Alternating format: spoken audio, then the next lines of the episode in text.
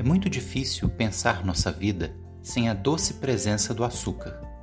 A trajetória histórica desse produto, cuja fonte principal é a cana-de-açúcar, guarda uma íntima relação com a história do Brasil, que há séculos se destaca em sua exportação. A cana-de-açúcar é uma espécie de gramínea originada no Sudeste Asiático e que se disseminou no Oriente. O açúcar dela extraído tornou-se muito valioso durante a Antiguidade e a Idade Média, inclusive na Europa, onde era uma especiaria tão cara que era utilizada como dote em casamentos e como um presente trocado entre reis e nobres. Nos séculos XV e XVI, os europeus, e em particular os portugueses, passaram a coletar mudas da cana-de-açúcar nas Índias e testar seu cultivo em outras áreas de clima quente e úmido. Assim, a planta fez uma longa viagem para o Ocidente, sendo testada na costa africana e nas ilhas atlânticas da Madeira e dos Açores, antes que os portugueses a introduzissem na América do Sul. Apesar de cultivada com sucesso na parte mais ao sul da América Portuguesa, foi no litoral da região que atualmente chamamos de Nordeste que a planta mais prosperou. O clima quente e úmido fértil solo de Massapê e o acesso facilitado à mão de obra africana e aos mercados europeus ajudam a explicar esse destaque. Assim, estabeleceu-se o modelo de plantation, termo empregado até os dias atuais para o cultivo em latifúndios e a monocultura de produtos tropicais para exportação. A essas duas características, no período colonial, se somava o uso da mão de obra escravizada africana, formando um tripé que seria a base econômica brasileira por séculos e que se alinhava aos pressupostos mercantilistas de foco em produtos primários por parte das colônias. No caso da cana-de-açúcar, esse complexo de produção recebeu o nome de engenho. Todavia, apesar da preponderância desses fatores e a necessidade de uma produção em larga escala para que houvesse lucro com a cana-de-açúcar, isso não impediu o surgimento de fazendas satélites menores ao redor de um engenho ou de agricultores arrendatários, além da presença de assalariados e de cultivos secundários para abastecimento. O elevado custo financeiro envolvido nesse processo levou os portugueses a estabelecer uma parceria com os holandeses, que além de financiar os custos de instalação dos engenhos, ajudavam no refino final e na distribuição do açúcar na Europa. O engenho era constituído por um complexo agromanufatureiro, que pode ser compreendido pelas etapas de produção do açúcar.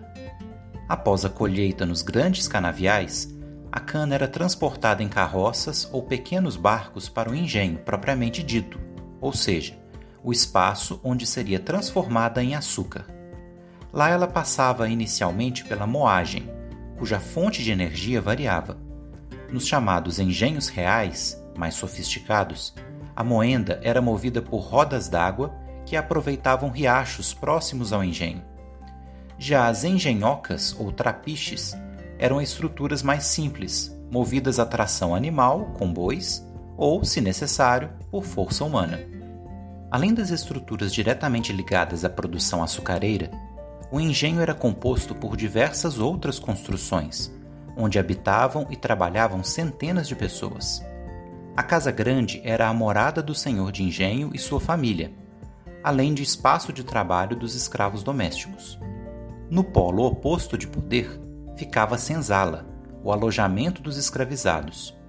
Apesar da óbvia discrepância de condições, a qualidade de alimentação e de mobiliário da Casa Grande não era tão distante de outros espaços do engenho como se possa imaginar, sendo muitas vezes precária.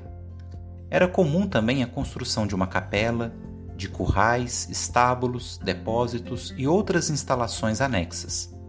A despeito do foco monocultor, havia o plantio para subsistência, inclusive permitido em tempos limitados aos escravizados.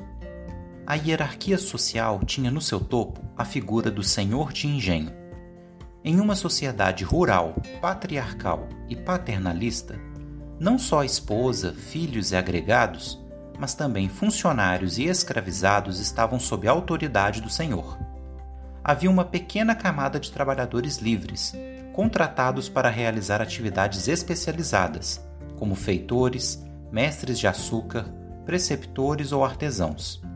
Na base ficavam os grandes plantéis de escravizados, que podiam chegar a centenas e que se diferenciavam por atividades mais ou menos especializadas, tendo o trabalho na casa grande ou no engenho propriamente dito um status um pouco mais elevado do que a lida com a lavoura, por exemplo.